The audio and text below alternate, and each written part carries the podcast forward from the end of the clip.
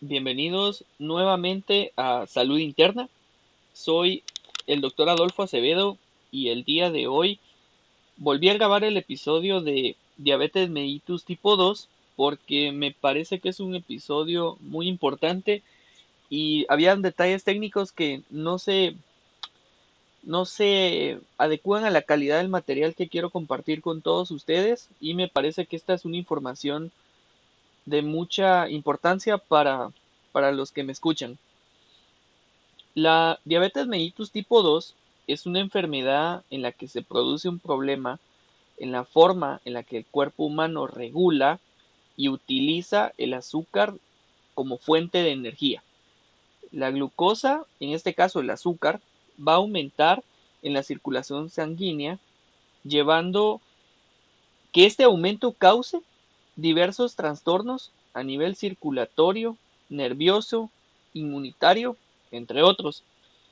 En este episodio, como lo pudieron escuchar anteriormente, em, lo que quiero es platicar sobre lo que es la enfermedad, qué síntomas tiene, cómo se va a diagnosticar, el tratamiento con medicamentos orales, el tratamiento inicial con insulinoterapia, cuáles son los objetivos terapéuticos y el tratamiento en general del paciente. Así que, sin más, comenzamos. La diabetes es una enfermedad que se caracteriza por presentar valores elevados de glicemia en el cuerpo, lo que se va a conocer como hiperglicemia. Esta hiperglicemia es el resultado de la alteración de la secreción de la insulina, de su acción o de ambas. Esto conlleva a un aumento de la resistencia periférica a la insulina. Con una disfunción de las células beta pancreáticas, estas son las células donde se produce la insulina. Em, esta va a causar una sobreproducción hepática de glucosa. A esto se le conoce como glucolipotoxicidad. Eventualmente esto causa una disminución en la captación y utilización de la glucosa por los tejidos, manteniendo su aumento en la sangre. Entonces, resumiendo, tenemos una mezcla de diversos componentes de los cuales van a causar un aumento de la glicemia en la sangre y estos van a causar un trastorno en la forma en la que se secreta y se utiliza la insulina y la relación que ésta tiene con los tejidos periféricos.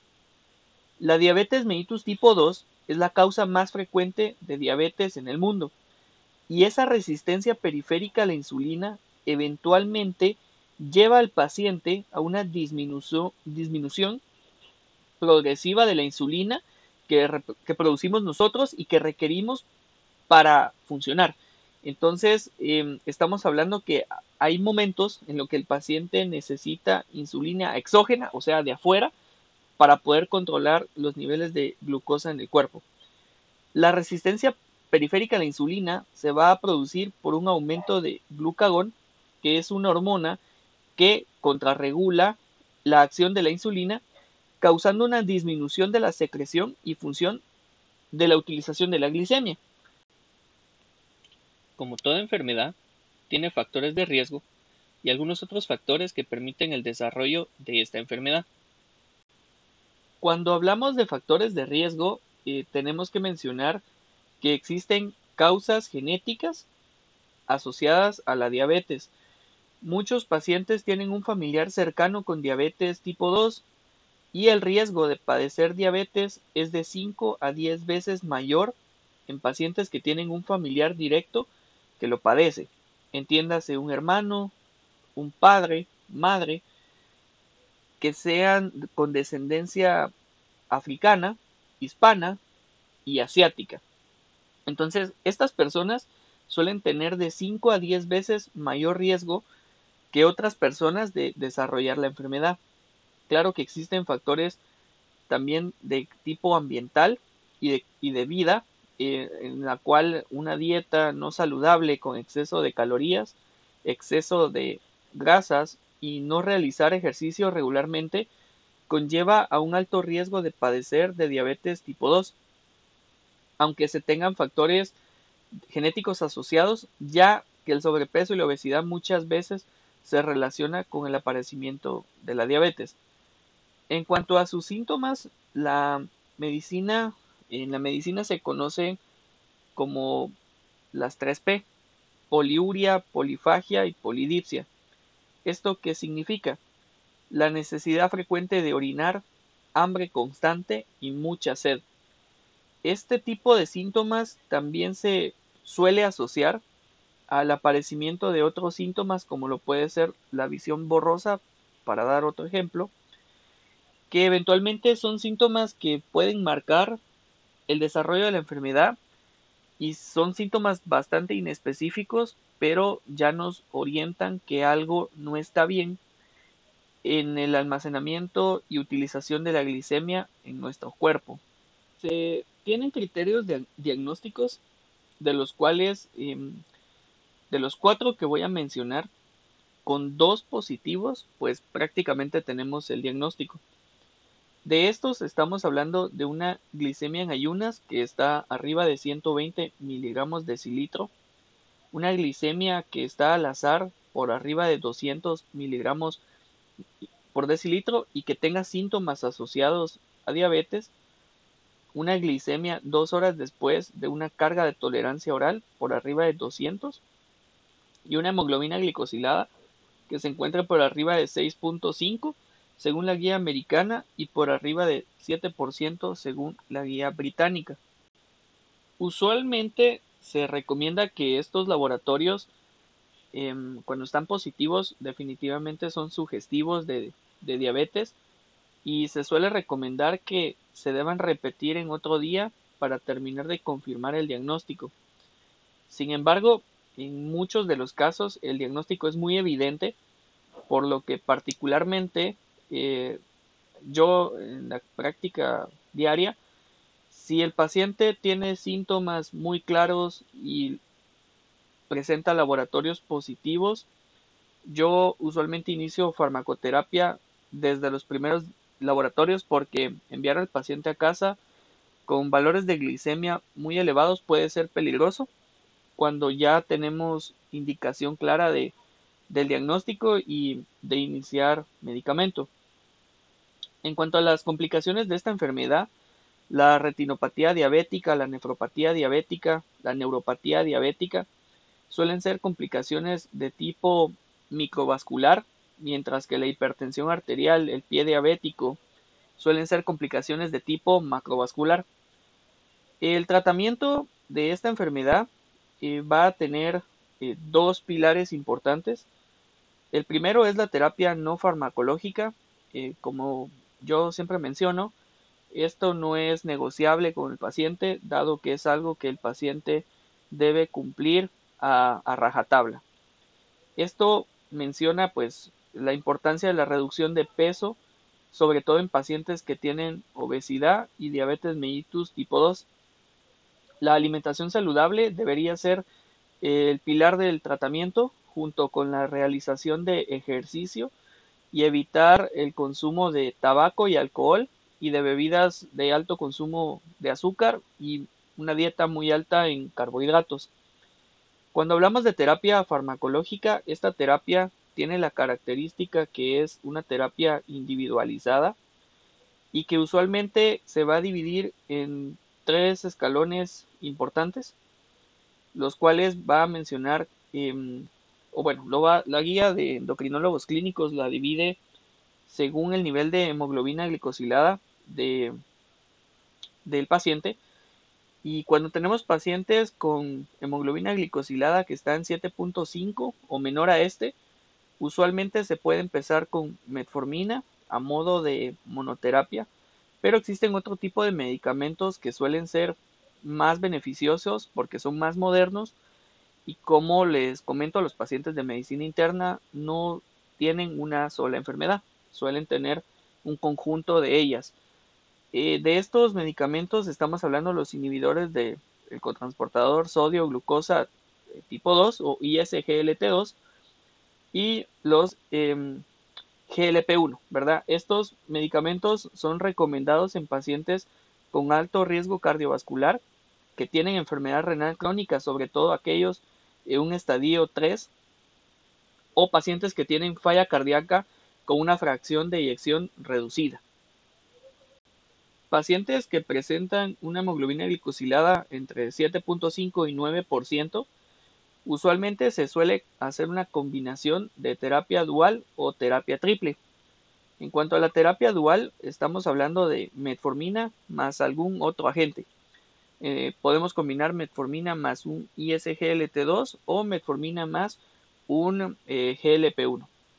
Entonces, eh, pero también están las combinaciones que se puedan dar entre un ISGLT2 y un GLP1 en pacientes que no toleran metformina, por dar algún ejemplo. Esto es a lo que, como les comento, la terapia se individualiza. Si el paciente no logra un control adecuado a los tres meses, que es el tiempo prudente para volver a realizar sobre todo la hemoglobina glicosilada, se puede hacer una terapia triple farmacológica. Entonces, en cuanto al tratamiento, si mi paciente presenta una hemoglobina glicosilada por arriba de 9%, usualmente acá es lo que me gusta de la guía porque no indica empezar insulinoterapia de entrada. Esto creo que se basa más en la práctica diaria porque muchos pacientes suelen llegar con miedo de que lo primero que se les va a poner es insulina y existen muchos mitos alrededor de, este mismo medicamento que suele ser desfavorable para el paciente porque no se la ponen y suelen descontrolarse. Entonces, en cuanto a este grupo de pacientes, mencionan que si el paciente tiene síntomas habría que empezar insulina definitivamente, más algún otro agente hipoglucemiante oral, o intensificar la dosis de insulina si es que esta ya está establecida. En aquellos pacientes que no tienen síntomas, se puede empezar una terapia dual o terapia triple y volvemos al escalón anterior en el cual yo puedo empezar una terapia y hacer un control a los tres meses de hemoglobina glicosilada y determinar si efectivamente el paciente amerita empezar insulinoterapia o no. En este caso, eh, a modo de experiencia personal, cuando son pacientes que llegan por primera vez a la clínica y tienen hemoglobina glicosilada por arriba de 9, eh, yo suelo platicar con ellos sobre la necesidad en muchos casos de empezar insulinoterapia. Sin embargo, sé que no se la van a poner. Entonces, de entrada, yo suelo empezar con la terapia triple porque estamos hablando de pacientes que llevan muchos años descontrolados y que seguramente la terapia dual no va a ser efectiva. Entonces, y sí, hay pacientes que mejoran bastante, sobre todo con el apego a la modificación del estilo de vida, junto con la farmacoterapia, incluso han logrado mejorar los niveles de hemoglobina glicosilada por debajo de 9, quedándose en terapia triple sin requerir insulina, al menos eh, por un tiempo, ¿verdad? Pero sí es importante destacar la importancia de platicar con el paciente y definir una meta que, que sepamos los, dos, tanto el paciente como el médico, que es eh, fácil de, de, cumplir y que se va a poder lograr porque de lo contrario la falla terapéutica en el paciente va a ser inminente.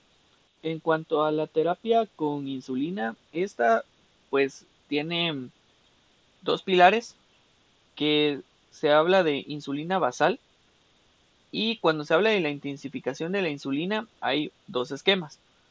Vamos a hablar primero de lo que es la insulina basal. Esta insulina, creo que la más común y más conocida en Guatemala, es la insulina glargina. Eh, no diré la marca, pero es de las más conocidas. Y esta suele empezarse con una dosis de 0.2 o 0.3 unidades por kilogramo de peso a modo de que el paciente tenga una dosis inicial de insulina en su día a día junto con los demás medicamentos hipoglucemiantes orales. Em, si el paciente, digamos que no mejora a pesar de que tenga una terapia optimizada, em, es de mencionar que se puede empezar un esquema de se puede empezar un esquema de insulina eh, prandial junto con la basal. Para eso existen al menos dos grupos de, de tratamiento, la basal plus y la basal bolus. La basal plus tiene la ventaja que el paciente no de entrada no va a requerir tantas inyecciones de insulina al día como el paciente que lo podamos tener en basal bolus. ¿Cuáles son las diferencias? En la basal plus, la ventaja es que junto con la insulina basal y el medicamento hipoglucemiante oral, se le pregunta al paciente cuál es la comida que tiene el mayor consumo de calorías o, el, plato más grande y ahí se puede aumentar con insulina rápida, que lo frecuente es utilizar una insulina cristalina por relación de, disponibilidad y costos, en la cual se empieza el 10% del valor de la insulina basal. Si en este caso yo tengo 30 eh, unidades de insulina glargina como insulina basal, el 10% estamos hablando que es 3 unidades, o lo que recomienda aquí la guía es empezar con 5 unidades en el tiempo de comida más grande. En cuanto al tema de la insulina y el esquema basal bolus, lo que tenemos es que tenemos una insulina basal, que voy a poner ejemplo nuevamente de una insulina glargina de 30 unidades al día. Y lo que sucede acá es que yo voy a dividir esta insulina en el 50%. Entonces, el 50% de la insulina basal van a ser 15. Y este 15 yo lo voy a repartir en las tres comidas que se hacen importantes en el día. Entonces mi paciente se va a iniciar con su basal y adicional a la insulina basal va a utilizar 5 unidades antes de cada tiempo de comida, antes del almuerzo, desayuno y la cena. Como se dan cuenta, estas son las diferencias del esquema y esto es lo que hace que la terapia sea individualizada entre un paciente y otro. Y mm, como les mencioné antes en el capítulo, respecto a esta enfermedad y el tratamiento existen muchos mitos que, la rodean y que hacen que el tratamiento sea completamente diferente con, con cada paciente y con algunos incluso sea hasta un reto terapéutico. Entonces voy a leer mitos que encontré en internet que me parece que vale la pena compartir para que tengamos una respuesta clara y, ah, y podamos discutirlos. El primer mito dice si me puedo dejar de tomar los medicamentos para la diabetes una vez que mi azúcar en sangre esté bajo control. Esto definitivamente es falso porque la diabetes, como muchas enfermedades en medicina interna, no tienen cura, desafortunadamente. Son enfermedades crónicas eh, con el que el paciente va a tener que vivir durante toda su vida, por lo que dejar el tratamiento farmacológico y dejar el cambio y la modificación al estilo de vida únicamente va a tener un impacto negativo en la salud creando complicaciones a largo plazo y que sea de mayor dificultad poder em, terminar de alcanzar nuevamente mis objetivos terapéuticos. Mito menciona de un enojo, susto o una impresión me provocaron diabetes. Esto es falso porque la diabetes, como les mencioné, es una falla en el metabolismo y en la forma que el cuerpo utiliza y aprovecha los alimentos como fuente de energía. Entonces, definitivamente, em, la impresión o una impresión, un susto, no va a causar diabetes. La insulina provoca ceguera, amputaciones, daño en el riñón y diversas complicaciones. Este mito es falso porque tristemente es una creencia muy común en la que la aparición de las complicaciones, como les mencioné, son a largo plazo, coinciden muchas veces con la prescripción médica de la insulina. Esto no obedece a la aplicación de insulina como tal, sino que al descontrol que el paciente ha tenido durante mucho tiempo, prolongando niveles de glucosa elevados por muchos años. Se sabe que típicamente el paciente que se diagnostica con diabetes probablemente ya tenga la enfermedad 5 o 10 años antes de que se diagnostique. A veces son hallazgos incidentales en evaluaciones preoperatorias o pacientes que llegan por alguna otra condición y se termina diagnosticando diabetes. En primera instancia también la insulina es una hormona que se produce en el páncreas, como ya les expliqué, de manera natural y que nuestro cuerpo la produce. Entonces, em, cuando el paciente requiere insulina, significa que tanto la cantidad de la insulina no es suficiente, por lo que suele requerir de inyecciones. Y muchas veces eh, la ceguera, las amputaciones em, y la enfermedad renal no son secundarias a la insulina, sino más bien a un descontrol de los pacientes. Y pues son pacientes que no han tenido un control adecuado, dado que aquellos pacientes que viven un cambio en su estilo de vida y que mejoran su alimentación suelen tener un buen control y esto evita y retrasa la aparición de las complicaciones. Y bueno, ya entendiendo un poco el tratamiento, definitivamente tenemos que hablar de cuáles son los objetivos terapéuticos que el paciente con diabetes tiene que tener. Primero, la automonitorización de la glicemia. Esto es muy importante y esto es algo que se los pido a los pacientes. Yo sé que es un gasto, pero es muy importante porque incluso podría salvarle la vida a un paciente. Es que compren un glucómetro cuando ya es necesario empezar la insulinoterapia. Muchas veces el paciente tiene síntomas eh, que le hacen pensar que tenga el azúcar alta y suelen aplicarse la insulina cuando es todo lo contrario. Entonces, la automonitorización de la glicemia es un punto y un pilar clave en el objetivo terapéutico. El otro es que el paciente amanezca con una glicemia en ayunas que se encuentre entre 90 y 130 miligramos de cilitro. La glicemia postprandial tiene que estar menor de 180 miligramos de cilitro y en cuanto a la hemoglobina glicosilada, se sabe eh, que hay más que todo dos grupos en los que vamos a dividir al paciente. El primer grupo es aquellos pacientes que no tienen riesgo, entiéndase un paciente que solamente tiene diabetes, que no es de edad mayor, que no tiene alguna otra comorbilidad. Este paciente puede tener incluso valores de hemoglobina glicosilada menores a 6.5 como meta.